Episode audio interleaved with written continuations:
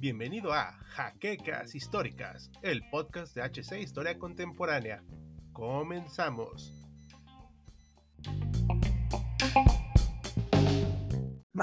Ya. Ya. Ok. Hola a todos los que se están apenas conectando. Este, mi nombre es Barbarela, eh, una editora de HC Historia Contemporánea. Tenemos con nosotros a nuestro queridísimo compañero Hal Jordan. Creo que estoy un poquito fuera de foco. Ahí estoy mejor. Este, vamos a tener un pequeño eh, entrevista con nuestro compañero Hal. Él nos hizo el grandísimo favor de hacer una pequeña investigación. Bueno, no una pequeña, es muy poquito decir pequeña, pero nos hizo una investigación acerca de lo que es precisamente todo el relajo de las Malvinas. Eh, probablemente apenas si te estás conectando, si estás viendo qué onda, vienes así con ganas de UTA, súper preguntar un buen de cosas, este, no te preocupes, vamos a tener una sección de respuestas para al finalizar todo lo que tengas dudas, comentarios, con mucho gusto te vamos a ir respondiendo pero también si gustas este, ir eh, agregando algo que tengas tú que nos puedas este, apoyar o algún comentario que nos quieras hacer, también será muy bien recibido al final del live para que no me le corten la inspiración a mi compañerito.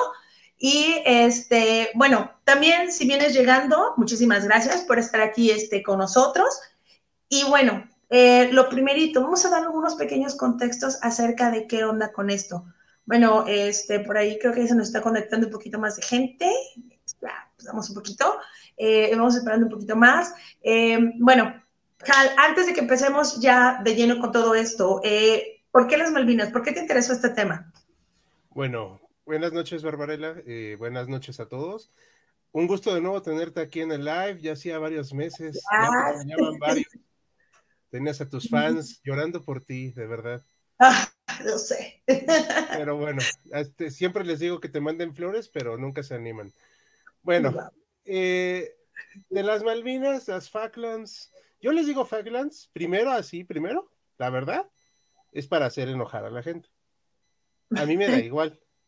Yo fui a Argentina hace unos años, no es por presumir, digo, todavía no se devaluaba tanto la moneda, ups, este, pero este, fui ahí y pues vi el monumento y todo. La verdad es que no quise provocar a nadie ahí porque también hay que tener instinto de supervivencia. Pero me gusta el tema, me gusta el tema porque es primero mi especialidad, la historia contemporánea. Y segundo, es importante saber un poco de estos conflictos modernos en Latinoamérica y con un país europeo. O sea, realmente Inglaterra y Argentina siempre van a tener este problema por unas rocas que pareciera que no son tan importantes, pero sí lo son. Y pues bueno, es, vale la pena saber de por qué siguen peleados, ¿no? ¿Por qué siguen después de más de, de ya casi 40 años, el próximo año, de una guerra? O sea, ya siguen en esta onda de, y de la y todo, bueno, pero eso es más o menos la tirada. Ok, muchísimas gracias. Este, ya un poquito más de gente conectada. Bueno, eh, a lo mejor muchos de los que nos están viendo ahorita eh, han de decir, no, sí, yo las Malvinas, a ver qué tienen estos chicos que aportarme, o a ver, se me suena interesante. Pero también sé que hay gente que le gusta la historia, le gusta empaparse en estos temas y sobre todo se quedaron con cara de. ¿Qué rayos es eso? ¿Por Malvinas? ¿Qué? ¿Con qué se come? ¿Dónde? ¿Dónde está? Primero, ¿dónde está? Ahorita Hal ya nos hizo el gratísimo favor como que más o menos ubicarnos cuáles son los países que están en conflicto, pero eh, geográficamente, ¿dónde están las Malvinas? Ok, geográficamente sí están en América, están cerca relativamente hablando de Argentina, y digo relativamente porque tampoco es como que agarres una trajinera y llegues, ¿no? O sea, Tienes que agarrar un barco, tienes que tener cuidado porque es mar ya muy picado, o sea, muy, muy indómito. Es cerca de la Antártida, de hecho, o sea, ya está más cerca de la Antártida, ya está muy frío.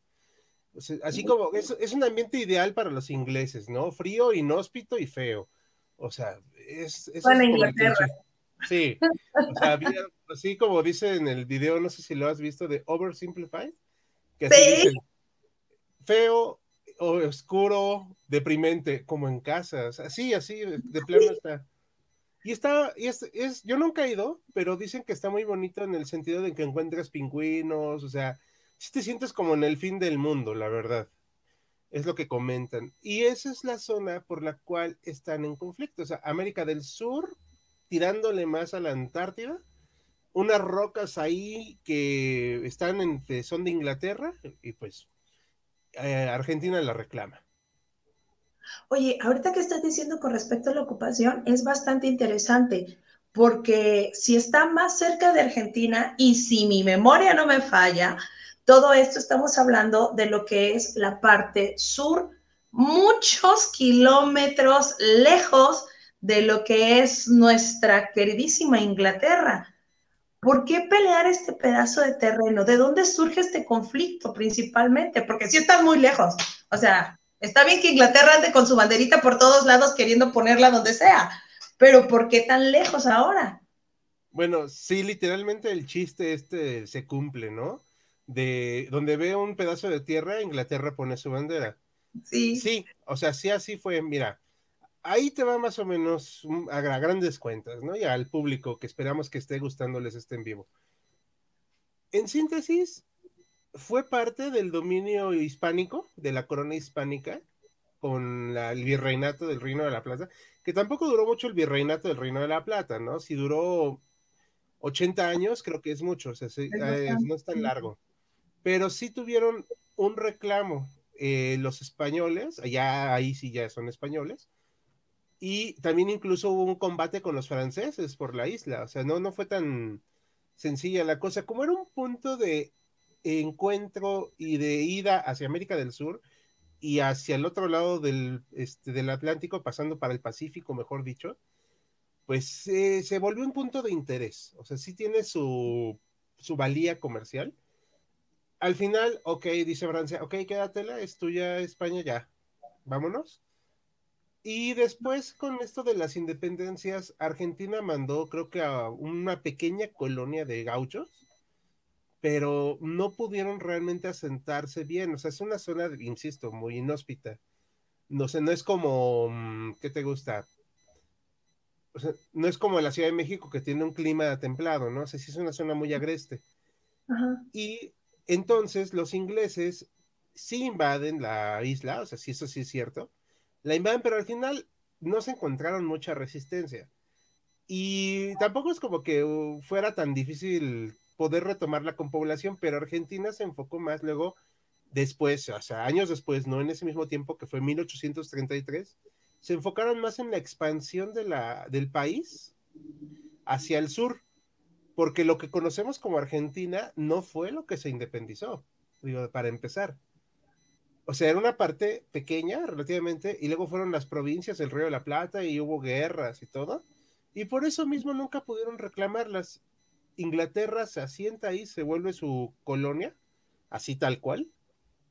Hasta la guerra de las Falklands o Malvinas, como quieran decirle, eso era una colonia. Y después le cambian el estatus a territorio ultramarítimo. Wow. Ahora, hay una situación aquí. Este, bueno, ahorita que nos estamos haciendo un pequeño recuento de eh, cuántos son los países que han querido o han reclamado más bien la pertenencia de esas islas, eh, pues obviamente al ser un lugar estratégico, eh, todo mundo quiere un pedacito, todo mundo quiere tener un este, ese espacio, pero en sí aparte de estar estratégicamente colocada, ¿hay algo que pueda ofrecer las Malvinas? Eh, ¿Algún recurso? ¿Algo que se pueda sacar de ahí por lo que todos digan, aparte de ser paso, se ven bien buenas para explotarlas? En un principio no. O sea, en un principio, de hecho, había negociaciones de parte de Inglaterra para ver con Argentina igual ya la devolución de así, a ver, bueno, vamos a hablar, ¿no? O sea, pero esto tomó mucho tiempo, mucho, mucho tiempo. No fue tan sencillo. Y entonces lo que decidieron ellos, este, pues, bueno, los argentinos fue atacar. Ahí fue cuando perdieron todo. ¿Sí me escuchas? ¿No te trabaste? Sí, sí, sí. Ah, ok. Sí. Bueno, ah, sí, ok. Entonces, lo que después encontró es que tiene petróleo tiene recursos de pesca y su producción de lana es bastante buena. O sea, de lana de, de, borrego, pues. También de la otra por el petróleo. Sí, sí, claro. Pero pues se volvió un punto de conflicto ya por eso. O sea, sí tienen unos intereses comerciales, tampoco es el interés comercial. O sea, también no es como que si no las tiene Inglaterra se va a la quiebra, pero terminó siendo un motivo de orgullo al final. O sea, y también como dicen por ahí, las formas hacen al hombre. Y eh, bueno, pues, ahí sí se equivocó Argentina. Bueno, eh, con todo este contexto que ya nos diste de cómo es que están sucediendo las cosas, dónde están ubicadas, cuál es la importancia de las Malvinas, pero sobre todo más que parece que es un pleito más de, ay, esto debería de ser mío y no tuyo. Ahora sí, ¿cómo, mira, eh, ¿cómo inicia todo esto? ¿Por qué? Eh, con todo el contexto que nos has dado, este, vemos más o menos que si hay intereses económicos, si hay muchas cosas que les gustaría eh, tener como paso, pero a poco nada más por... Oye, te estás. Barbarella, te estás entrecortando un poquitito. O un muchito, ah, mejor dicho. Espérame. A ver, vamos a ver si se estabiliza tu conexión. A ver. A ver, creo que ahí ya está un poco mejor. Si quieres, Espérate, espérate. No, no, porque ya se. Ya se trabó un poquito. Uy, estaba bien bueno. Pues vamos a quedar así. No, me espero. Ahí, ahí, aguanta. Ok. A ver. ¿Ya quedó? Creo que ya está quedando. A ver, no te. No bajes ya ahorita todas tus películas piratas, por favor. Sí, ya me cacharon de otro negocio, rayos. Ya, ya, ya, ya, ya, ya, ya, ah. ahora sí ya. Ah, ok, perfecto. Entonces, eh, te estaba comentando, con todo esto que estamos teniendo, que es, eh, hay, recursos que se pueden obtener, hay eh, situaciones que pueden llegar a, hacer que pueda volverse un paso necesario. ¿Por qué realmente después de tanto tiempo, después de las negociaciones, después de los intentos de hablar calmadamente para saber quién se queda con ese territorio. Porque de repente este, los argentinos dicen, a la jodida todo, vayamos y tomémoslas por las malas. Sí, sí, de hecho, esa es la, idea. No, mira, este, en resumidas cuentas, para no herir tantas susceptibilidades, lo siento, argentinos, o sea, la verdad es que si algo siempre hemos sido en HC, hemos sido, y Barbarella lo sabe, muy críticos con las dictaduras del tipo que sean. A mí me da igual el tipo que sea militar, civil, etcétera. No soy fan. Dicho eso, la dictadura argentina, que fue especialmente sangrienta, se envalentonó. Tenían que sacar una justificación para que su régimen siguiera. Dijeron, al carajo todo vamos por las islas porque Inglaterra no va a responder de seguro, así. Dijeron, ya, ¿qué, puede pasar? ¿Qué puede salir mal? Y llevaron a un buen de chicos, de jóvenes, a tomar las islas. Y digo, la defendían cuatro borregos y tres ingleses, ¿no? O sea, pues también no, no era tan posible la defensa, así. Porque se habían disminuido los recursos por la crisis que pasaba Inglaterra, una crisis económica. Eh, la crisis en Argentina era durísima, durísima, o sea, estaba en nivel económico siempre muy malo. No estoy hablando de ahorita argentinos, o sea, no, no, no se preocupen, o sea, estoy hablando de 1982, estaban muy mal. Sí, o sea, en serio. Este, muy mal. Mira, no hay mucho que decir porque México estaba pobre, mal gobernado hace más de, ¿qué? ¿1821? Ajá. Sí, Sí, pero bueno, o sea, digo, tenía que echarles carrilla un poquito. Pero bueno, el punto aquí es que efectivamente la dictadura se envalentona, hacen este acto, provocan un gran problema internacional, porque aparte estamos en el contexto de la Guerra Fría. O sea, no cualquiera se animaba a aventarse una guerra. Y luego pensaron que Inglaterra no iba a responder, aquí no tiene que ver nada que su primer ministro fuera mujer, o sea, simplemente estaban muy mal en todo sentido Inglaterra. Margaret Thatcher no dudó un segundo en responder. Se armó de todo el coraje que tenía y dijo, no, o sea, las vamos a recuperar. Pero Argentina sí creyó, bueno, el gobierno militar, mejor dicho, creyó que no iba a responder Inglaterra. Oye, pero ahorita que mencionas a Margaret Thatcher, hay una cuestión, bueno, qué bueno que retomas esta situación para también dar como un contexto más este, internacional, porque por ahí creo que la URSS como que le estaban diciendo ven y mete manos, y los soviéticos como que también dijeron, eh, tal vez no debería de estar aquí, pero ahorita que estás diciendo, por ejemplo, ahorita tomamos eso, Margaret Thatcher, era una primer ministro allí en Inglaterra que, eh, bueno, ya estaba como que su carrera política un poquito en declive, un poquito como que, ¿qué estás haciendo? De alguna manera, agarrar y tomar esa decisión tan aventada de decir, vámonos a, este, a defender estas islas que están a kilómetros de nosotros, ¿le trajo un beneficio o fue totalmente contrario? La señora, dijeron los ingleses, no, no, no, no, esta señora se le volaron los sesos.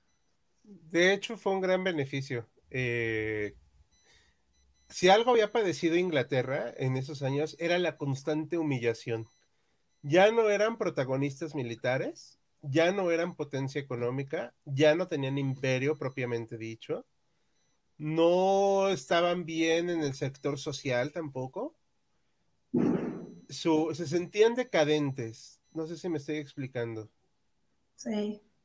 O sea, realmente Margaret vino a renovar gran parte de esa furia, por así decirlo, inglesa, de ese orgullo, porque ella tomó esa decisión, tomando, o sea, pensando, sí en su carrera política, evidentemente, pero también como inglesa, ¿no? O sea, diciendo, ¿por qué voy a dejar que un dictador sete eh, allá de Sudamérica tome territorio de la corona?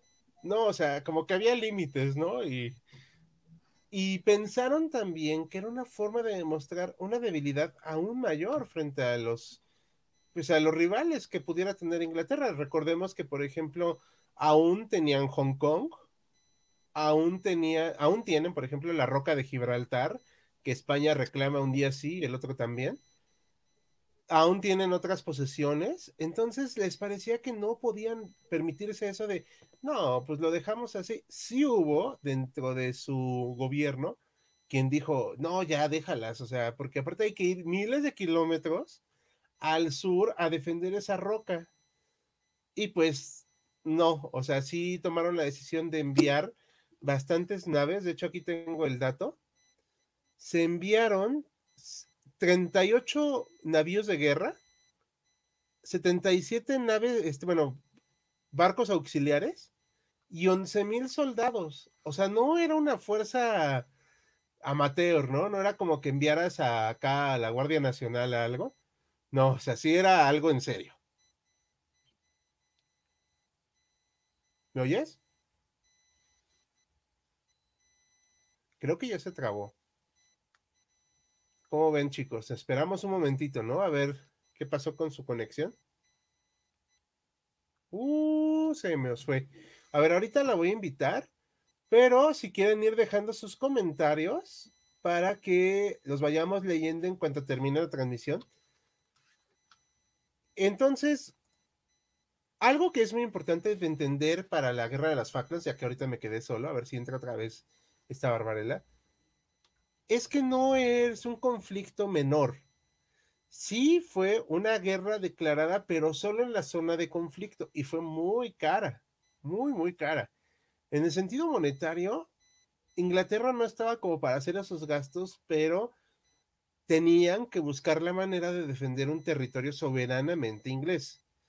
Esto provocó evidentemente una molestia en cierta parte de la población, pero también un fervor patriótico como no se veía desde hacía mucho tiempo, porque el ejército de Inglaterra por fin iba a hacer algo para defender a compatriotas.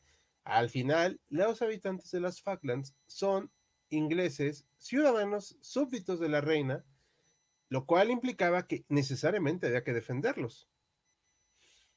¿Qué ocurrió? Bueno, pues la guerra en sí, el conflicto fue bastante duro, bastante cruento, pero no los no pusieron en peligro a la Armada Británica los barcos argentinos porque ya eran obsoletos.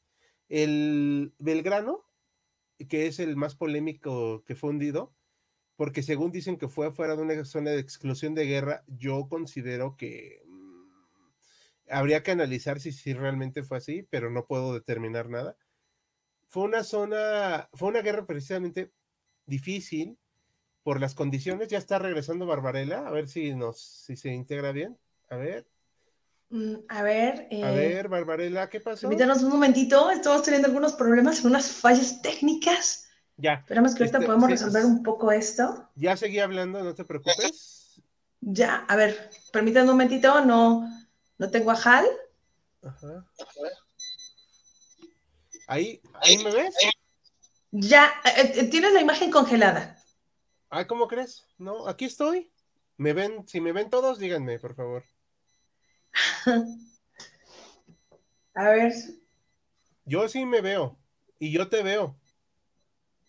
Sí, pero se está viendo un poquito congelada la imagen. Es que no me estoy moviendo. A, ver. ¿Se oye bien? Un poquito entrecortado se escucha. Híjole, y ahora qué raro, pero bueno. ¿Seguimos? ¿Quieres? A ver, sígueme preguntando y ahorita vamos viendo. Sí, creo que seguimos en el live, ¿no? Sí, seguimos en el live. Ay, excelente. Bueno, ya saben, eh, problemas técnicos siempre existen, la conexión a internet no es perfecta. Son dos señores Lim, patrocínenos, no sea mala onda. Este, somos chicos buena onda. No, no es cierto, no, de esos chicos no somos, pero bueno, estábamos hablando de Margaret Thatcher, precisamente de que eh, esto, esta guerra, esta respuesta de Margaret Thatcher, pues vino a caerle pues en un buen momento. Nos estabas comentando también que no fue tanto por eh, apoyarse políticamente en ella, sino más bien fue una respuesta de una, pues de una ciudadana inglesa a una situación que estaba viviendo su país. Sí, de hecho, y lo que les comentaba ahorita que te fuiste, digo que siguió la transmisión, de hecho, eh, y les comentaba que también fue una cuestión de orgullo, de patriotismo. La gente se emocionó porque las tropas iban a defender a ingleses. Esto no es broma, o sea, sí se emocionaron, porque hacía años que Inglaterra no iba a un conflicto internacional. De hecho, desde el 56 con el canal de Suez, en el que Estados Unidos obligó a Inglaterra y Francia a quitarse de ahí lo cual fue todavía más humillante para ellos. Sí me explicó, o sea, sí fue una cuestión así de también de fervor. Y le salió la jugada, le cayó la guerra como anillo al dedo, sin nada que ver con cierto presidente, pero sí, en este caso, le cayó como una buena oportunidad. Y al final, algo que me gustó ahorita mucho que estaba leyendo, el término de la dama de hierro pasó de ser un chiste por su inflexibilidad a una aseveración de respeto de la dama de hierro. O sea, sabemos que ella va a proteger a los ingleses, sabemos que va a luchar por nosotros, sabemos que su inflexibilidad también tiene su lado bueno y también sabemos que esta mujer tiene los pantalones, las faldas, o como quieran decirlo, bien puestos, porque era muy conservadora en su vestimenta, las, las faldas bien puestas para decir no, o sea, vamos a ir a una guerra. Y curiosamente, desde Elizabeth I en el siglo XVI, más o menos, una mujer no lideraba a Inglaterra a una guerra. O sea, sí, también tiene su lado simbólico muy importante. No fue Margaret a la guerra, o sea, obviamente, hay límites que no se deben de sobrepasar. Exacto. pero sí dejó a su Estado Mayor y a todo el ejército decir, a ver, ustedes van a hacer lo que tengan que hacer, pero no se admite la derrota. Lo que comentaba ahorita también es que la guerra fue bastante cruenta, aunque tienen muy bueno, tenían muy buenos aviones los ingleses, los argentinos no tenían tan mala aviación, pero les ayudaron a comprar unos misiles otros países eh, sudamericanos que eran muy buenos para destruir los barcos ingleses, por eso le hundieron un barco a Inglaterra. O sea, sí fue una guerra bastante dura, pero los ingleses al final se alzaron con la victoria, pues por una mejor estrategia, porque también estuvieron mejor planeados su ataque, porque Argentina tuvo que dejar toda su marina anclada después del hundimiento de su mayor barco, el Belgrano. O sea, porque dijeron, no, o sea, lo vamos a perder todo y pues, pues buena suerte a los soldados que están ahí en las islas, ¿no? Sí, de, ah, bueno, muchas gracias. bueno, gracias. Qué bueno que se preocupó por nosotros. Oye, ahorita es algo bastante interesante, porque mm, chismecito, por si no lo saben, la historia es un chismecito. Este, hubo países latinoamericanos que estuvieron apoyando a Argentina. A ver, cuenta eso, ¿cómo estuvo la situación ahí? Bueno, había como una cierta unión entre los países americanos. Yo en lo personal no, no, no, le entiendo, pero bueno, cada quien. Pero tenían esta unión sobre todo porque había mucha dictadura militar. Hubo ah. la operación Cóndor también, que era para reprimir cualquier movimiento disidente. Y como que hubo esta alianza de decir, pues mira, no puedes comprar tu Argentina misiles, pero yo Perú, yo compro los misiles, te los vendo y ya los usas. Pero Chile se alió con Inglaterra y dijo, no, mira, ¿sabes qué? Nosotros podemos atacar a Argentina de un lado, los distraemos un poco y así no envían a todas sus tropas contra ti. Y pues Chile al final terminó siendo el aliado de Argentina, digo, de, perdón, de Inglaterra, y Chile y Argentina como que tienen ese odio desde hace un tiempo por esa situación. Si mal lo recuerdo, Chile tomó un territorio que era de, estaba en disputa entre los dos, ahorita exactamente no tengo el dato porque no es lo más importante, pero sí hubo este enfrentamiento, las tropas de élite de Argentina por eso no salieron de Argentina, por este temor de que unas partes de las tropas chilenas los invadieran. Recordar que en ese tiempo también estaba la dictadura militar de Pinochet. Exacto. entonces, más que nada fueron apoyos militares que se estaban dando dentro de las mismas dictaduras. Quiero suponerme que también tiene ahí un poquito que ver, pues, que querían por ahí tener apoyo por parte de la Unión Soviética, porque también, como lo comentaste, eh, Estamos en temporada de Guerra Fría. Y bueno, ya estamos al final, ya estamos en las últimas colitas de lo que es la Guerra Fría, pero sin embargo la Unión Soviética sigue estando bastante presente, aunque aquí creo que tuvo una situación bastante especial, no fue tan directo como en sus inicios. No, de hecho, en ese entonces todavía estaba en el estilo y afloje, como en los últimos años de la relajación de la Guerra Fría y los primeros ya años del recrudecimiento que entrando Reagan ya era este, ya más, ah, más belicoso respecto a la URSS, al contrario de Jimmy Carter, por ejemplo. Carter era un amor. Sí, pero no, o sea, no, no, no necesitas un amor en la silla presidencial. Entonces, eh, la Unión Soviética no se quiso meter tanto porque aparte tenía una pequeña bronca llamada Afganistán que les tenía más preocupados y que por eso luego existió Rambo 3, ¿no? Exacto, sí es cierto. O sea, por eso como que no se metieron tanto. Quien sí se metió fue Estados Unidos para hablar con Inglaterra y decirle, no, no vayas a la guerra, mira, te regalo más misiles. Y, y Margaret, no, no, nada. O sea, yo quiero mi piedra fea.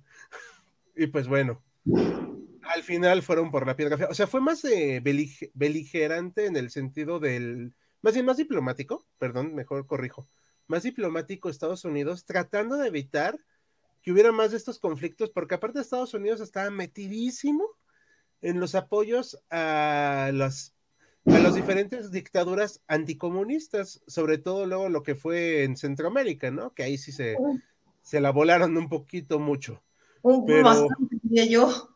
Sí, pero sí estuvo muy intensa este intento de Estados Unidos de que no fueran a la guerra. Al final fueron a la guerra y Estados Unidos dijo, bueno, ten misiles y armas, ándale ya, vayan a matarse. O sea, dijeron, bueno, el enemigo ya, pues, X, mientras Inglaterra esté feliz un rato, déjala con sus piedras y ya. Exacto. Oye, entonces, con todo esto que estaba pasando, eh, ahora sí, se dieron de trancazos, por ahí hubo un almirante que pues dijo, vámonos a, agarrarnos a trancazos, Margaret Thatcher pues también dijo, vámonos a los trancazos. ¿Cuál fue el resultado final de toda esta situación en las Malvinas? ¿Cómo están? Ya de plano, argentinas. No, y la verdad, la verdad, así honestamente dudo que sean argentinas alguna vez. Así, ya. O sea, por, porque no creo que Inglaterra se salga por las buenas. Además, ya se ampararon mucho con un referéndum que hicieron.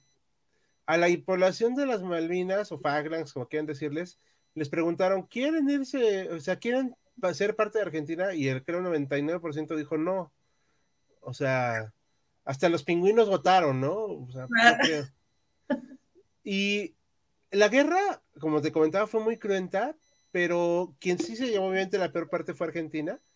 Según los datos que encontré, disculpa, murieron 649 soldados argentinos contra 255 tropas este, bueno, británicas, porque no solo fueron ingleses, y tres habitantes de las Falklands, o sea, fueron asesinados en este conflicto. Y pues alguna que otra oveja, ¿no? De seguro. Probablemente. Eh, sí, pues no, no creo que no creo que lo hayan hecho barbacoa, pero pues sí se murió. Esperemos ningún pingüino haya salido lastimado. Tal vez fueron bombarderos este, camuflajeados, pero bueno. Como el Batman regresa. Dale. Pero este, lo que sí es cierto es que el conflicto, que aparte salió carísimo, lo que les comentaba, o sea, no tengo las cifras, pero eran unas cifras que, aunque fueron 74 días, no le hacían gracia a nadie, porque aparte había que gastar en combustible, alimento, tecnología, comunicación, o sea, las guerras no son baratas, ¿no? O sea, fueron 74 días de una guerra concentrada en las islas porque no se declararon la guerra por todo el país, Argentina e Inglaterra, digo, a Inglaterra no le interesaba Argentina y pues Argentina respiró un poquito aliviada porque dijo, ah, bueno, al menos no nos van a invadir, ¿no? Por acá. Que se mueran los soldados de hambre allá, pero bueno, ya ni modo. Pero acá es otro rollo. Sí, entonces se rinden las tropas argentinas, se rinde Argentina. Ahorita ha estado buscando hacer por medios diplomáticos eh, y la ONU, que pues Sirve mucho la ONU siempre para estas cosas, sobre todo para remediar conflictos, mucho, sobre todo Bosnia, ya ves que siempre les fue muy bien en Yugoslavia y todo eso. Igual acá, ¿no? O sea, están en una resolución que cada vez que un argentino se enoja me la cita de memoria y a mí me da, la verdad, mucha pereza acordarme el nombre, exacto. Pero es una eh, resolución que existe, eso sí es cierto, es totalmente cierto, que la ONU invita a Inglaterra y este, Argentina a que resuelvan sus problemas de respecto al territorio. Que lo consideran colonizado, si mal no recuerdo, y que consideran que debe de haber un acuerdo para ambas partes. Inglaterra ya se amparó de nuevo diciendo que ya se hizo un referéndum, que es un territorio ultramarítimo de ellos desde hace más, bueno, hace casi ya, vamos para 2030, 200 años, ya es de ellos, o sea, ya es mucho tiempo.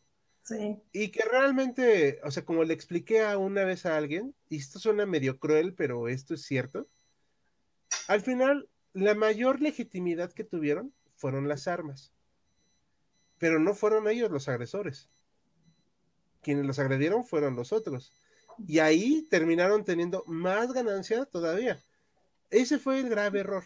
O sea, si tal vez hubieran llegado a un acuerdo diplomático como China y, e Inglaterra o China y Portugal con Macao, pues igual y estaríamos hoy hablando de que las Falklands son argentinas, ¿no? Y, y, habría devaluación también ahí. Pero no es el caso, o sea, no, no es la situación, no le veo una solución pacífica, así, tal cual. Y digo, también cada gobierno va a aprovecharse de este tema para colgarse de sus dos votos y va a decir, no, pues hay que recuperar las islas, etcétera y la gente seguirá con su fervor patriótico. Y pues ese será un cuento de nunca acabar, porque también es un gran capital político eso. Bastante, de hecho, porque imagínate seguir haciendo, mejor ni digo nada, no vaya a ser que por ahí nos salga alguna analogía con alguna situación que estamos viviendo actualmente. ¿Y para qué quieres? Pedir perdón por 500 años, no sé, no, no, no, me suena nada. No, nunca escuché eso, ¿eh? Yo, ¿qué, qué, a quién se le ocurre hacer ese tipo de cosas, eh? Sí, quién sabe, no. No, no, ni idea. Luego por eso se les cae el techito del templo mayor. Pero bueno. es cierto. Ok, ¿algo más que nos quieres agregar con respecto a esta situación de lo que fue la guerra de las Malvinas? Eh, ¿Algo más que por ahí a mí se me esté pasando preguntarte, que tú digas, mira, traigo este dato interesante o esta situación que pudieran llegar a tener? ¿O nos pasamos directamente a los comentarios? A ver, perdón. Bueno, para último, nada más para concluir, para que igual lo concluyamos los dos ese aspecto histórico. A ver, estamos tratando de ser los dos, digo, aquí hablando neta, y lo digo a nombre de los dos, lo más objetivos posibles, pero buscando darles un poquito de risa con los temas, ¿no? Pero sí es cierto que tampoco es gracioso que gente pierda la vida en una guerra. Y más cuando, fue promovida por una dictadura militar. O sea, sí también eso es bastante conflictivo, me parece. Y hace poco vi un documental, digo, para terminar, y estos datos, está en Amazon Prime, un documental de los soldados en la guerra de esta y como dicen varios de ellos, éramos niños, o sea, eran muchachos de 18, 20 años, y los enviaron a una guerra totalmente sin preparación, sin oportunidad de ganar, y dejados a la buena de Dios. Y aparte los militares, y esto es un dato muy importante también, hicieron recaudación de entre la gente de clase alta de Argentina para ayudar a los soldados que están allá, vamos, o sea, empeñen, denos sus joyas, etcétera, pues para ellos, ¿no? Ok, mucha gente fue gustosa a darles. ¿Dónde acabaron esos recursos? Nadie sabe. O sea, es como las gallinas de la expropiación petrolera, ¿no? Nadie sabe para qué sirvieron, pero bueno. Para poner huevos, obviamente, compramos el petróleo con puro huevo. Exacto. No, y, y, es en serio, o sea, la analogía, o sea, porque se puede decir el gobierno, no, es que necesitamos para esto, pero ¿a dónde fue? Y ese es un dato que mucha gente no sabe, que hubo incluso estas colectas y terminaron ellos hambrientos, eh, congelados, totalmente abandonados y pues la verdad fue muy desmoralizante que primero se aprovecharon de su fervor patriótico y al final fueron abandonados. Mm, lamentablemente en las guerras siempre toca esa situación de que los gobiernos tienden a aprovecharse precisamente del nacionalismo que se les inculca a los más jóvenes. Ejemplos tenemos miles en la historia. y uno empieza con NA y termina con ZI.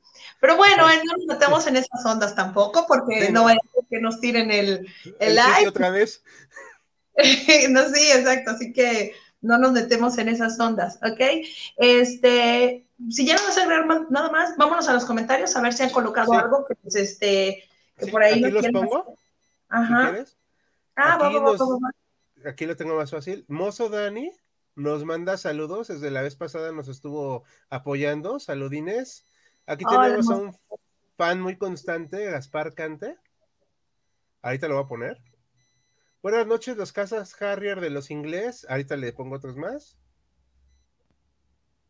Ah, eran, superiores. Sí. Los casas Harrier para combate aire-aire, por eso el cuerpo de Marines lo adoptaron. Sí, de hecho, gracias a esta superioridad aérea, pudieron al final mantener el conflicto a su favor. De hecho, ya como para la mitad del conflicto ya han perdido más de la tercera parte de los aviones argentinos. O sea, ya, ya era una situación preocupante.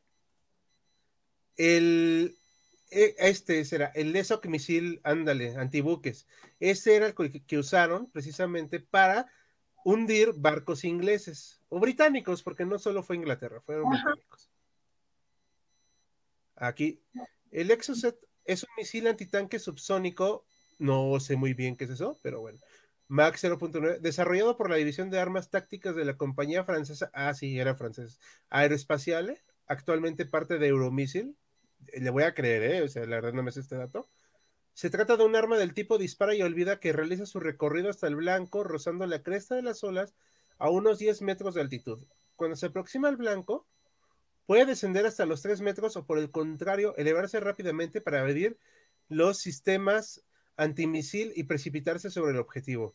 Ok, ese dato no lo sabía. Está bastante interesante. ¿eh? Sí, y por eso explica por qué sí tenía ya un poco de temor Inglaterra, bueno, y Gran Bretaña respecto a esos misiles, porque sí, eran bastante poderosos.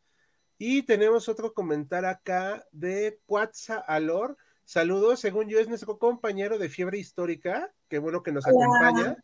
Gracias. Y dice, excelente live. Hicimos hace poco un live con ellos, con él y con el Jarocho, eh, también de historia del fútbol y el deporte, que hacemos una colaboración los domingos. Muchos saludos a ambos. Qué bueno que nos acompañaron varias personas hoy. Eh, creo que fue bastante interesante. Y muchas gracias a Gaspar Cante por el dato. De verdad, es muy bueno tener esta retroalimentación. No soy historiador militar, pero estamos haciendo más temas bélicos, más temas cosas. Y quiero, pues, antemano agradecer a la maestra Barbarella, porque es maestra. O la maestra, te digo. La maestra, por favor. O la, maestra. La maestra, maestra. La maestra. Acá. lo chilango. Ah, mis respetos, no me meto tampoco. Chilangos, los respeto, los respeto. No vaya a ser que me echen bola después. No, no, no respetan, no, no, no le creen. no, bueno, pero, este, bueno, no sé si quieras comentar algo más, Barbarella, ya en serio, ya, este, algo más que quieras comentar. Pues mira, eh, ya más o menos para ir cerrando todo lo que es la idea eh, de lo que fueron precisamente las guerras de las Malvinas, así un, resumen un poquito más eh, en cortito.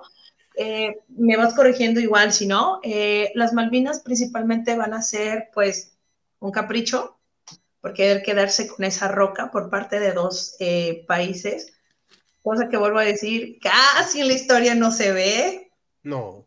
Casi no, no pasa. Nunca se encapricha la gente por querer algo, para nada. No. Y este, bueno, eh, lo que vamos a tener aquí es apoyo por parte de países latinoamericanos también, unos apoyando obviamente a la dictadura argentina, otros apoyando precisamente a este, a, bueno, a, Gran Bretaña teniendo repercusiones a futuro y teniendo enemigos a futuro, precisamente por este eh, apoyo que vamos a estar teniendo. No, no significó un conflicto tan, eh, ¿cómo podríamos decir? Tan impactante para la época que fue precisamente la Guerra Fría, porque pues eh, había conflictos, existían conflictos mucho mayores en ese punto que ya se habían tocado, que ya estaban a punto de haber reventado en otra guerra pero eh, aún así es un conflicto que hasta la actualidad no se ha podido resolver. Es un conflicto que, pues, a pesar de que la ONU hace eh, las recomendaciones de que los dos países se sienten para poder eh, tomar una, una decisión sobre la posesión de estas islas, pues el berrinche sigue. Mm, hemos aprendido eso, que el berrinche sigue.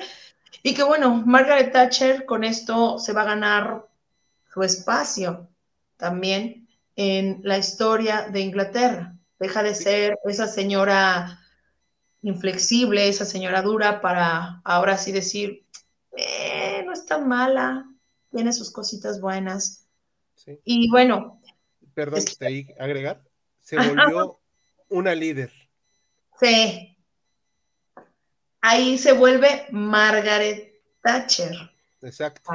ahí se vuelve Margaret Thatcher. Esa es la importancia precisamente también que tienen las Malvinas. Espero que hayas escuchado de Margaret Thatcher, si no, híjole, nada más nosotros dos estamos así. Bravo por Margaret.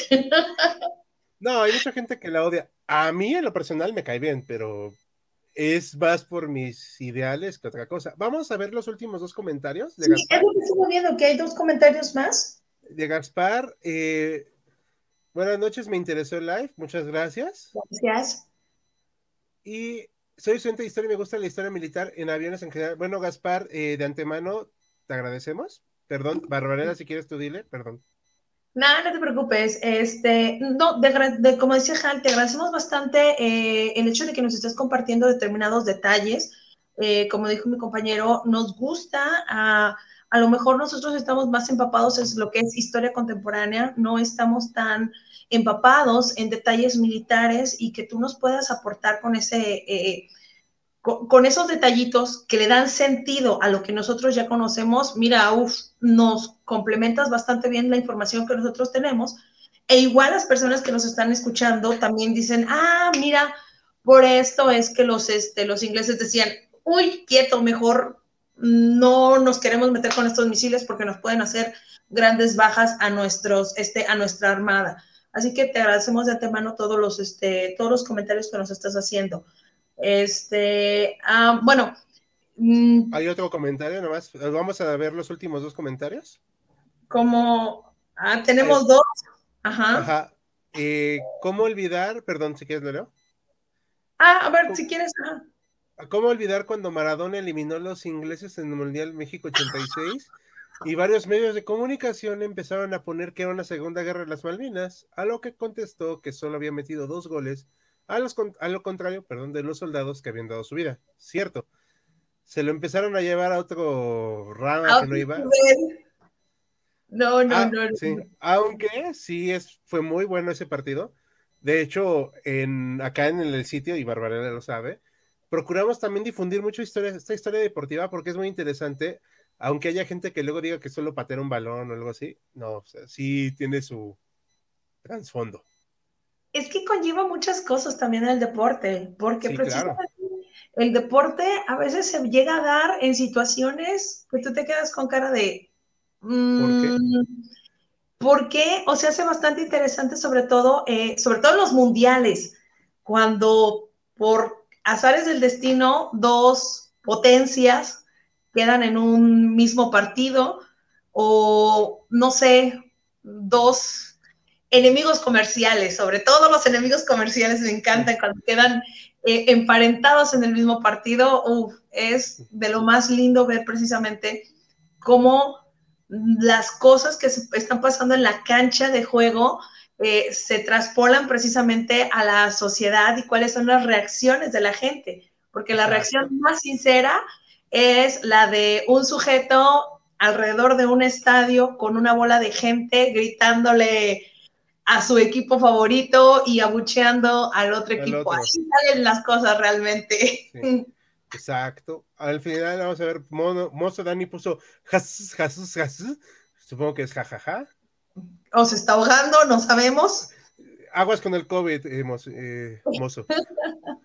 Cuatza dice, mi lema es, el deporte es el reflejo de la sociedad. Exacto. Ah, sí. Estamos totalmente de acuerdo. Sí, sí, y por último, las últimas dos de Mozo ya para terminar, porque si no...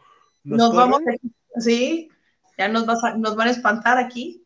El fútbol es un arte, gracias, Mozo. Eh, es parte de esta situación de entenderlo como parte de la sociedad. Y nos felicita al final diciendo, gran live, señores. Muchas gracias a ustedes, gran público, sí, gran audiencia. Y les pido, por favor, un aplauso a la maestra Barbarella, de verdad, porque se tomó el, tiempo y la dedicación para, hacer esto más bonito y más padre.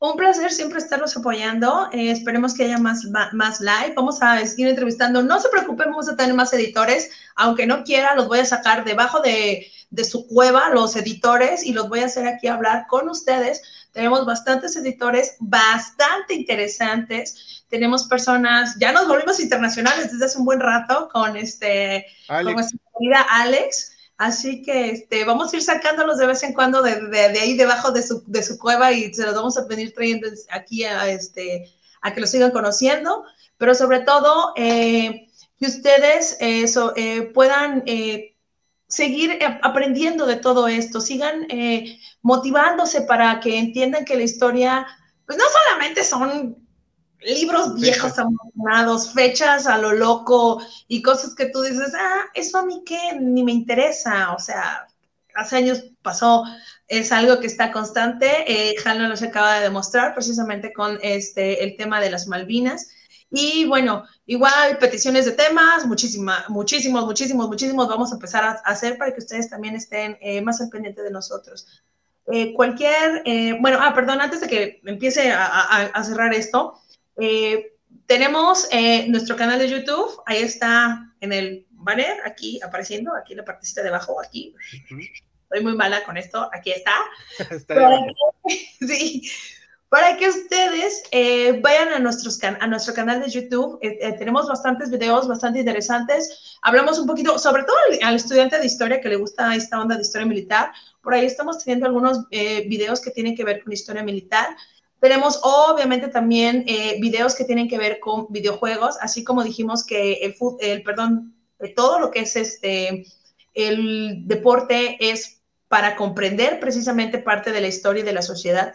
También los videojuegos son un reflejo bien canijo de los momentos sociales que estamos pasando. Si no, pregúntale a tu padre qué onda con el Atari, porque está muy bueno esa cosa. Y, este, y vas a ver que todo, todo tiene que ver con historia, todo absolutamente tiene que ver con historia. También te invitamos a que nos sigas en nuestra página de Instagram, tenemos también Instagram, por ahí andamos subiendo algo de material también, memes ahí que se rían tantito. Ya este, espero que este, ya próximos memes que haya de las Islas Malvinas ya los entienda mejor. Y este, obviamente también nos puedes buscar en Pinterest. En, Pinterest, Facebook, perdón. Ajá, sí. Eh, nuestro blog, nuestra página, hchistoriacontemporánea.com, así tal cual. Es dominio, ¿eh? O sea, sí está, está así registrado. Sí, sí, sí, sí. Y, cada semana un artículo distinto. En el WordPress para que ustedes estén atentos. Ahorita me parece que todavía tenemos en promoción el de Kung Fu, el de Kung Fu ¿no? Sí, y mañana vamos a republicar uno de Zarco, que posiblemente vamos a luego tener una sorpresa con él, por cierto, lo anuncio así de manera ¡Ah! misteriosa. Y... El médico de nuestro grupo. Exacto. Y por último, y esto voy a hacerlo así un poquito para que vayan recordando esto, y ya también para que tú vayas difundiéndolo, que vamos a tener cursos ya ahora sí, eh, ya encontramos a historiadores que nos pueden apoyar en esto. El primero va a ser de la Primera Guerra Mundial, o sea, es un tema harto interesante, muy complejo. Y, les vamos a anunciar. Valorado, ¿eh? Sí, es muy, muy importante y la gente no le da tanta importancia. Sí. Y el otro lo vamos a definir estos días, pero estén pendientes a partir de junio, que va a empezar estos cursos, les vamos a decir cómo. Vale, vale, vale. Si ya no hay nada más que agregar, bueno, ya te digo, síguenos en todas nuestras redes sociales. Eh, Igual la página en Facebook eh, está constantemente con actividad, igual todas las demás. Tenemos el blog semanal, estamos sacando videos, estamos haciendo live y todo precisamente por una sola cosa, el amor que tenemos a la historia. Y la verdad somos muy chismosos. Ah, ¿Para sí, qué les sí. Sí, fue que lo hacemos. Pero bueno, muchísimas gracias por habernos acompañado. Eh, me despido. Muchísima, eh, muchísimas gracias, Hal, por aportarnos toda esta información bastante interesante sobre las Malvinas. Y Gracias bueno, por aquí dejaríamos ahorita el live. Espero que les haya gustado. Qué bueno que nos aguantaron tanto tiempo. Gracias por Sí. aguantar tanto tiempo. y nos veríamos la próxima vez. Bye. Bye. Hasta luego. Hasta luego.